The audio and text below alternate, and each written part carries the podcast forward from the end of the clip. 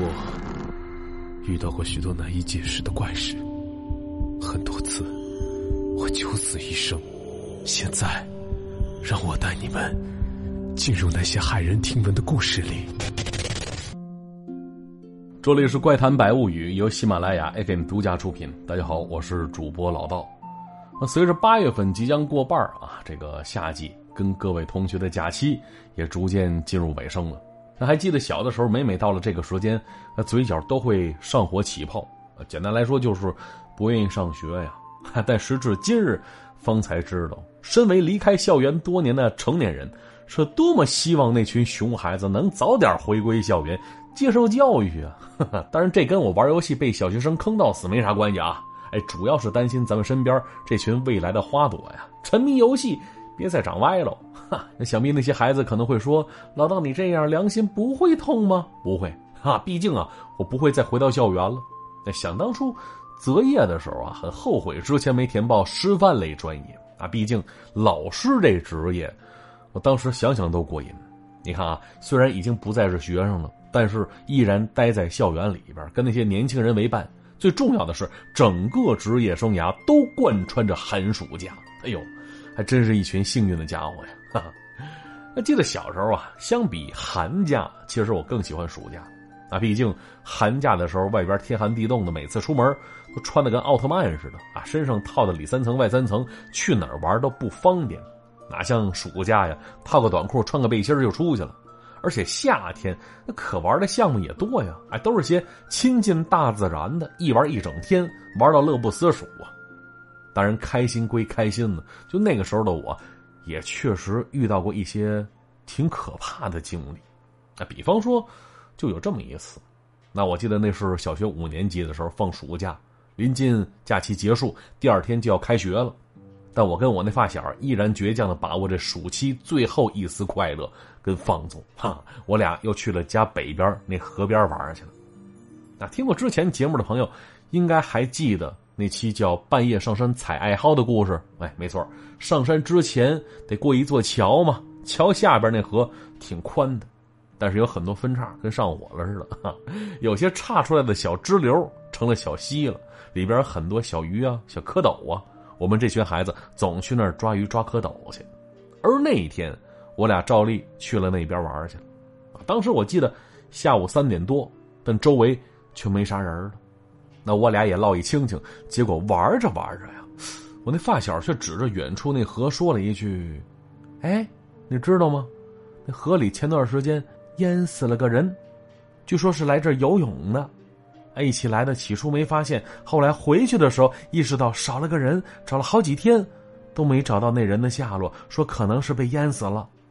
啊，听他说到这儿，啊，虽然当时是白天，但听完之后，我后脊梁背却感到了一丝凉飕飕的寒意呀。之后又过了一会儿，眼看着时间不早了，我张罗着要回家去，结果刚说完，哎，却看到我那发小浑身打了个哆嗦，身子一下子挺得倍儿直。脸色变得是惨白惨白的，眼睛死死盯着远处那条河，哎，也就是刚才他手指的那个方向。而这会儿看着他这样，我全身汗毛一下子炸起来了，腿是不由自主的开始哆嗦着，心想着，他不会是看到什么东西了吧？他是刚说完那边淹死过人，这会儿不会这么凑巧吧？当时我壮着胆子拍了拍他，声音都颤抖了，喊了他一声，结果半天。发小咽了口唾沫，缓缓的说了一句：“暑假作业你做完了吗？”啊，我这个心呐，那一刻，我都有心跟他断绝父子关系，不再做他爸爸了。而我低声呵斥说：“我们出来玩的，寻开心呢，光说那些扫兴的话，那么倒胃口呢？”啊，吓死我了！由衷的想问各位一句啊，说你们有没有体会过那种突如其来的、突然想起来的那种恐惧经历呢？那我曾经是不止经历过一次，啊！突然意识到第二天要考试，突然意识到领导交代下来的任务忘了完成了，啊！突然回忆起，哎，早就跟朋友约好了一起吃饭，可自己却忘了，以至于刚刚吃了两袋方便面，哎呀，糟糕，绝对是心梗的感觉呵呵。那关于小时候的经历啊，咱们来听下面这故事啊，同样发生在暑假，发生在那群孩子当中的一件事。那说的是小凯。小凯现如今是参加工作了，工作稳定，家庭和睦。他跟我说了，说小的时候啊，他过着一种四处漂泊的生活。说的有点夸张是吧？简单来说啊，就是他爹妈呀有一颗发财的心，哪儿有商机奔哪里。啊，结果呢，弄得他们一家三口是经常搬家。那我记得小凯当时是不无遗憾的跟我说，说有一次啊，他们家搬家，哎，邻居对门是个跟他一边大的小女孩，长得挺漂亮的。而当时他正处在懵懂的躁动年纪，所以呢，当时一见面，哎，立刻就爱了爱了。哈哈，结果呢，后来他还没等爹妈发现他的早恋迹象呢，他们家就搬家了。这给他气的呀！而那次他是冲着爹妈发了通火。可是又不敢说自己生气的真实原因，这把他憋的呀。而小凯跟我说了，说那是他的初恋。那我当时听完之后，我问他说：“人家姑娘答应跟你交往了吗？”那结果小凯却说了：“说人那姑娘啊，可能都不知道有人看上她了，就这段美好的姻缘就此是无疾而终。”我告诉他：“我说那叫暗恋啊。”可小凯不承认，非说那是他的初恋啊。没办法，开心就好啊。那就这样，小凯的童年好像总在搬来搬去当中度过的。直到他上了大学，去了外地，父母那时候呢也折腾不动了，这才消停下来。可是啊，时至今日，他依然记得，他上初二那年那个暑假，遇到了那么一件事话说当时小凯他爸爸也不知道听谁说的啊，说养王八能挣钱，说那东西一本万利。于是是托朋友找关系，在当地乡下一个镇子上承包了一个鱼塘，开始创业。后来挣没挣着钱是后话了。倒是那段时间，每逢寒暑假，小凯都要到乡下镇子上跟爹妈一起生活一段时间，直到开学再回到学校住校。所以呢，这小凯很珍惜那些假期。可是当时那些地方人生地不熟的，尤其是小孩周围其他孩子自己都不认识，所以起初啊，这小凯显得有点孤独跟落寞。啊，没过几天，这小凯他爹终于把关注的目光从那些王八身上挪到了自己儿子身上了。哈，之后呢，说带着他来到一群小孩跟前跟他介绍新朋友。小凯说了，当时啊，他是既兴奋又有点害怕啊，怕被欺负。哎，结果呢，那几个孩子对他是出奇的好啊。那可能是。因为那些孩子的父母都是小凯他爸雇来的工人嘛，所以出门之前都叮嘱过自家孩子要多照顾小凯，啊，再加上那些人都是当地人啊，虽然都是孩子，却把小凯当成弟弟来照顾，啊，上山采果子，下河里捞鱼，没几天这小凯就跟他们打成一片了。而他们几个要好的，其中有一位年龄最大的，当时上初三，小名叫大伯，而朋友之间都管他叫大脖子。哈，要说这大脖子，有点孩子王的架势，啊，有事儿的时候还挺会照顾人的，但前提是平时啊，你得听他的，啊，从小就贪恋权力啊。而这大脖子知道的事儿也挺多的，白天玩累了，晚上这群孩子也是凑到一块儿，大脖子呢给他们讲故事，而这些故事的来源，据说呀都是听他奶奶讲的，啊，结果有这么一天，大脖子说了这么一件事他说呀，说镇子西边。有座学校，那是他的母校，小学就在那儿念的。而当时上小学的时候，他就听说过一件事说是学校后身有座山，啊，不高不陡，啊，平时呢总有人上去挖蘑菇去。而山根底下有座井，啊，据说镇子上自从通了自来水之后，这井就废弃了，就连往那边去的人呢，大白天的也经常看不到一个。啊，原因是这口井有点特别。相传，夜里黑天的时候，你去井边探头往里看，说是能看到一汪水，逐渐平静之后，映着月光，你能看到水里会倒映出自己的影子。那这很正常。啊，如果你能看到自己的影子，欢则罢了；如果你是没看见自己的倒影的话，那一周之内啊。就会必死无疑。啊，虽然这就是个传说，具体来说也没谁信他，但就是因为这个，多少人不惜多走好一段路，也不敢打那井边过呀。那听到这儿，小凯他们也是半信半疑，但无一例外的心里都有点害怕，再加上一点好奇。而大脖子看着其他孩子是将信将疑的表情，顿时有点不屑了，嘴一撇，说了一件事啊，说他小学同学，那当时啊知道这事之后也不信，啊，所以小学毕业那年暑假，就夜里偷摸去井边扒着井沿往里看去了。结果这家伙一看之下，发现井水当中除了树影之外没别的东西啊。那，当时自己探头探脑看了半天，也没看到自己倒影。结果就当天晚上，那同学就开始发高烧了。直到初中入校开学了，这孩子依然没来上学呢。啊，虽说后来啊，这烧也退了，逐渐好起来。但是那天夜里那次经历，啊，就像从他脑袋里挖走了似的，任凭别人如何提醒，他都想不起来了。啊，大脖子说到这儿。小凯跟其他小伙伴是听得目不转睛的，而大脖子是略带自豪的说了一句：“那同学呀，现在没啥联系了，因为那年到了，他也没去初中学校报道去。听说是家人带着他离开这儿了，那后来怎么样，谁都不清楚了。”那说到这儿，这大脖子是有意无意的低声问了一句：“怎么样？这回你们信了吧？不信的话。”可以去试试呀！没成想这话一出，小凯竟然一口答应下来了。小凯的这个反应也把大脖子吓了一跳。而小凯说了：“说我们一起去呗，来次探险多好玩啊！”他这句话啊，也确实明显勾起了其他孩子的兴趣了。其实就那个年纪啊，天不怕地不怕的，除了自己亲爹之外，就好像没有别的事儿能吓着自己似的。于是啊，在小凯的好奇心驱使之下，他们几个约好了，说第二天夜里一起去那井边看看去。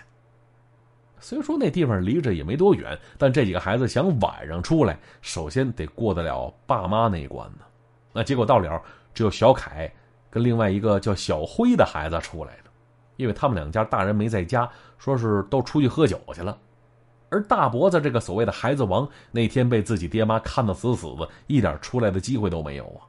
于是呢，这小凯跟小辉俩人儿壮着胆子，是走向了那所学校后身那山根底下了。那后来小凯说了，说当时啊，虽然岁数不大，但也不知道为啥那么好面子，哼，就说出去的话呀，如果没照做，就感觉在其他朋友面前抬不起头来了。啊，比方说那个大脖子吧。就那天怂在家里，虽然看上去是爸妈看得紧，但之后他那孩子王的称号也没人再提了，失去威望了。而跟着小凯一起出来那个小辉啊，总想取而代之啊。于是俩孩子是一边聊着天一边往学校那边走着，眼看就走到学校后身了。当时一看表，夜里八点多。按说呀，夏天也不算深更半夜，也不算太晚，但当时。这里地处偏僻，所以看起来还是挺瘆人的。而小凯他们到了地方，一眼瞧见那口静静摆在那儿的古井了，看起来呀，也不知道是什么时候挖的啊，只感觉有些年头了。周围是缠着很多枯败的藤蔓，是更加衬托了那股神秘的感觉呀。而这时呢，小辉当先问了一句：“小凯，你说那大脖子说的能是真的吗？”看不见自己的脸就得死，这太玄乎了吧？比我爷爷给我讲的那些故事都离谱。小凯听完是摇了摇头，说：“我不太信。那大脖子平时嘴就碎，说话跟跑火车似的。估计他是想把我们吓住，来巩固自己的威望。啊，简单说就是装十三呗。哈，咱们呢就看看去，省得以后让他呼来喝去的。”于是这俩孩子是亦步亦趋的往井边挪着。心里啊，分明有些害怕。直到最后，俩人分站在井口两侧，是抬头看着对方，咽了口唾沫，打算一起往下看。而这时呢，这小凯耍了个心眼儿啊。他后来跟我说了，说他低头看井里的时候，他准备的好好的，说是眼睛紧紧先闭上，他想先听一听小辉那边的反应。结果呢，这俩人刚低下头，小凯就听到对面小辉说了一句：“哎。”这里啥也没有啊！听着对方的语气，是话语当中一丝恐惧的感觉都没有。于是呢，这小凯放松了警惕，睁开眼睛一看，哎，却猛然看到下边有张脸，正对着他呢。就这一幕啊，吓得小凯是一声惊呼，紧接着就听到对面小辉也跟着嗷嗷乱叫，大喊着：“那什么玩意儿啊！”之后，这俩人是拔腿就跑啊，一直跑到有光亮、有人在的地方，他俩才上气儿不接下气儿停了下来。这俩孩子被吓得够呛，同时这小凯也是气得直骂娘。原来啊，这俩小子虽然是携手揽腕一起探险，但是却各自都藏着心眼儿呢。小凯刚才说了，说先闭上眼睛低头看，想听听对面小辉啥反应。不成想，人家小辉也这么想的，而且呢，比他多了个心眼儿。他是闭着眼睛，假装啥也没看见，说了那么一句，想让小凯放松警惕，先把眼睛睁开。结果小凯还真是正中下怀了，而一睁眼，还真就看到井水里边飘着一张大白脸呢。跟着是一声惊呼，而这声尖叫也确实把小辉吓了一跳，本能的也睁开眼睛了。不成想，同样的一幕已被他看了个正着。于是这俩孩子是连滚带爬。一起跑了出来，啊！之后啊，面对对方的小聪明，这俩孩子差点打起来。哈，直到第二天，他们在朋友圈子里开始讲述昨天晚上那一幕，可这俩人说的却都有出入。什么呢？因为他俩都说在井水里看到的那张脸啊，是自己的脸。因为按照大脖子的说法，如果没看到自己的脸的话，这人将命不久矣啊。所以这俩人一口咬定看到的就是自己脸的倒影。而这时呢，蹲在一旁的大脖子，却一直保持着沉默。啊，起初其他人都以为这家伙昨天没出现，栽面了，不好意思说话了呢。结果呢，听小凯跟小辉说完之后，这大脖子缓缓来了这么一句：“我之前跟你们说那个传说啊，都是我瞎编的。就那口井确实在那儿好久了，但是根本就没有什么看不见人影就会死的传说。而且据我所了解。”那是口枯井啊，里边早就没水了。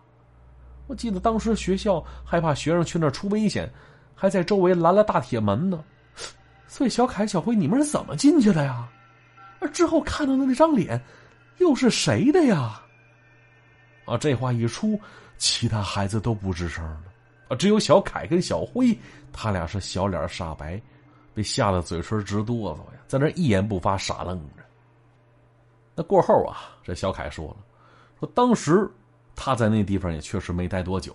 开学之后，他是继续助教，没等到那年寒假来临呢，他爹妈养的那池子王八死了一多半，所以那个发财梦也并没维持多久。哈，而那地方呢，小凯直到现在也没再回去过。那时至今日，再次想起，还是有点怀念大脖子他们呢。啊，不知道现在都干嘛呢？而那口井，这么多年过去了。不知道现在啊变成什么样了。那话说那个时候啊，小凯记得啊，著名电影人物贞子爆红啊，除了他那套专业爬电视机的技巧之外，就电影里那口井，哎，不也是一个重要的元素吗？就因为这事儿，结合那个电影，小凯是一连好久都会在梦里梦到井中那张奇怪的脸呢。但那到底是什么？直到现在他也没再弄清楚。那可能类似的经历啊，时不时就会在你我身边发生。啊，听我讲完刚才那故事之后，估计会有一些朋友抱怨：故事最后为啥没有个具体的解释呢？嘿，我想说呀，这样的故事结尾，跟我强行编一个走进那样的结局，这两者之间，你们更喜欢哪个呀？哈，所以呢，我是希望大家伙发挥你们的脑洞，尽情的猜测其中隐藏的种种神秘。毕竟硬编个结局，更多的听众是并不买账嘛。比方说下面这故事啊，一直以来也困扰着我，这么长时间了，我是依然没明白这故事背后到底藏着什么可怕的事情呢？那今天呢，跟大家分享一下，说的是盛夏时节啊，各大沿海城市那些滨海浴场可谓是人山人海呀。那带着家人去踩踩沙滩，泡泡海澡，在海边寻找海螺、海星。阳光、沙滩、比基尼，就这份夏季独有的惬意，确实让不少人是心驰神往。话说，就有这么一对夫妻，也是趁着周末休息的时间，打算带着孩子来一次自驾游，而目的地就选在了距离他们不远的一个滨海浴场。因为当时一连好几天天气闷热，这避无可避的人们都扎堆来到这处浴场了。啊，虽然这里没有白色的沙滩，也没有椰林树影，也没有玻璃一样的海水，但是大海这一浪接着一浪打过来的这层层清凉，却让周边的人们是趋之若鹜啊！往远看吧，有不少水性好的在那边是随着浪花上下浮动，而近处呢是一些孩子一手拎着篮子，另一只手攥着小铲子，在那儿挖小螃蟹、挖小海螺。而岸边还有好些人就躺在沙滩上晒着太阳，看着不远处那些年轻人打着排球。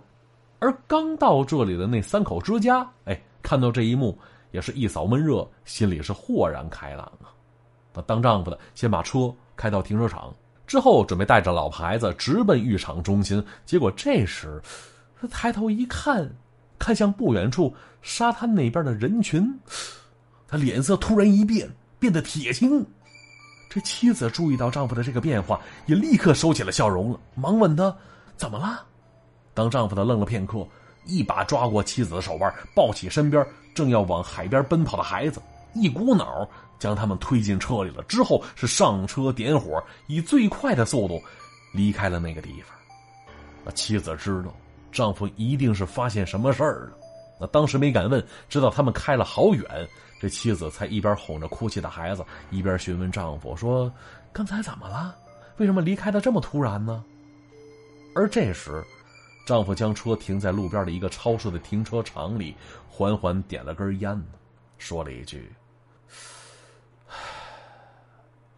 你没注意到吗？刚才那沙滩的气氛有点不对劲儿啊。”哎，妻子不明就里的摇了摇头，说：“没发现呢。”光天化日的，还有不少人呢，到底是怎么了？这丈夫这时又深深吸了一口烟，说了一句：“问题就出在那些人身上，你看没看见？他们一个个都笑嘻嘻的，很开心的样子。但是咱们一下车，就那些人好像知道什么事儿似的，齐刷刷转过脸，全都看着我们笑。而这故事讲到这儿，戛然而止。我还记得当时听到的时候，纳闷了好几天。说为啥看着他们笑，他们就会感到很恐怖呢？并且要立刻离开呢？这背后是藏着什么不为人知的秘密吗？啊，直到后来啊，上了高中，有一次几个同学为了报复我的恶作剧，啊，他们趁我上厕所尿尿的时候，是齐刷刷围了过来，一起冲着我笑。嘿，就那一刻啊，我才知道，有些笑容看起来啊，啊，确实很恐怖啊。好了，今天的故事啊，就讲到这里了。如果各位没听够的话，可以在喜马拉雅搜索“主播老道”四个字，之后点进去就可以继续收听了。今天节目就到这里，咱们怪再见。